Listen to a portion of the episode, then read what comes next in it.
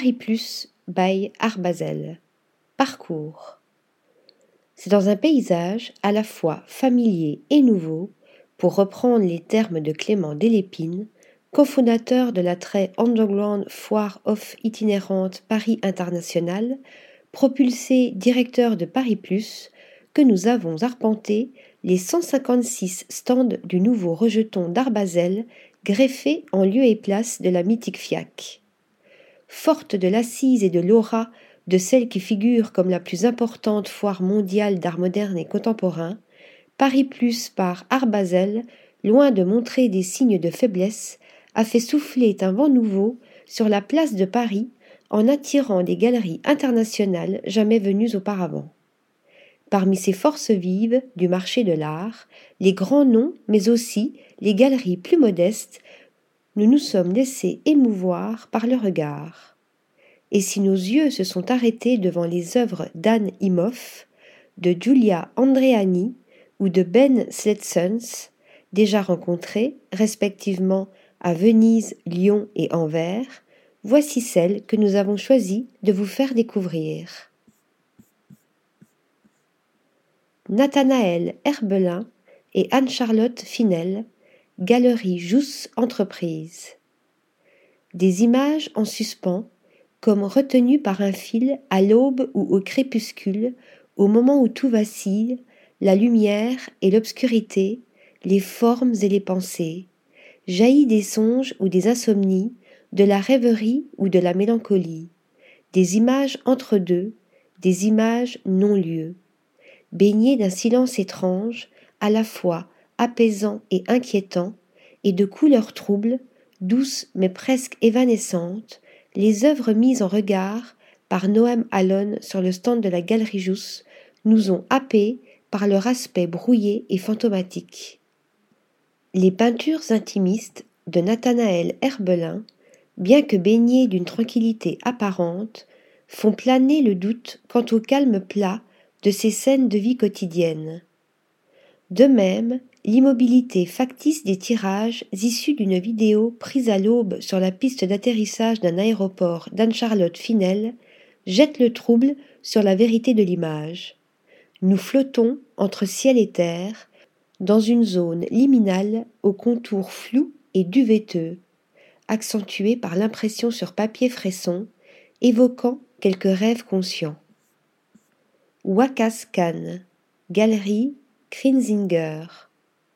Par un lent et méticuleux dessin consistant en l'application de millions de minuscules points ou traits d'encre sur la toile ou le papier, dans la tradition de la miniature persane moghole, Wakas Khan cherche, quant à lui, à provoquer une connexion émotionnelle et spirituelle avec l'observateur, un dialogue entre le spectateur et l'œuvre. Il s'agit d'assimiler l'extérieur à l'intérieur et de laisser l'image extérieure entrer en vous, explique l'artiste pakistanais, envisageant son art comme une ouverture à la conscience du temps une trace laissée dans notre espace existentiel. Kibongri, Kukje Galerie. C'est aussi du trouble de l'image et de la perception que joue l'artiste coréen que nous avons découvert sur le stand de la galerie Kukje, cherchant à donner à voir, non pas comme une représentation, mais comme une abstraction, non pas comme une évocation, mais comme une simulation active une expérimentation de l'intériorisation du regard et de la méditation, l'impermanence des choses, la mutabilité des formes et de notre perception, leur flux et leur métamorphose constante, a élaboré une technique de peinture acrylique sur plexiglas transparent en couches superposées sur toile donnant à ces paysages une impression de latence, de flottement entre deux états, entre apparition et disparition. Arbres noyés dans la brume, ombre, paysages oniriques évanescents, fluctuants, il constitue un espace introspectif, méditatif, qui nous conduit aux confins du visible et de l'invisible. Daniel Turner, Galerie Allen. Évanescence toujours et encore avec Daniel Turner, vu sur le stand de la Galerie Allen et dans l'exposition de Cyprien Gaillard au Palais de Tokyo, à laquelle nous consacrerons un article dans notre prochain numéro, tandis qu'un solo show lui est consacré à la Kunsthalle de Bâle, issue de la combustion d'éviers et autres meubles ou appareils ménagers en acier la poudre d'acier que l'artiste conceptuel dépose sur les murs ou des toiles préalablement enduites, à travers son évanescence, nous renvoie l'image de notre propre déliquescence.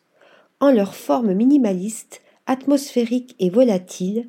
et donc promise à la disparition, ces wall paintings éphémères sont de véritables memento mori, tandis que les toiles brunies, avec cette poudre d'acier, imprégnées de cette poussière de vie, nous confronte à notre future dissolution.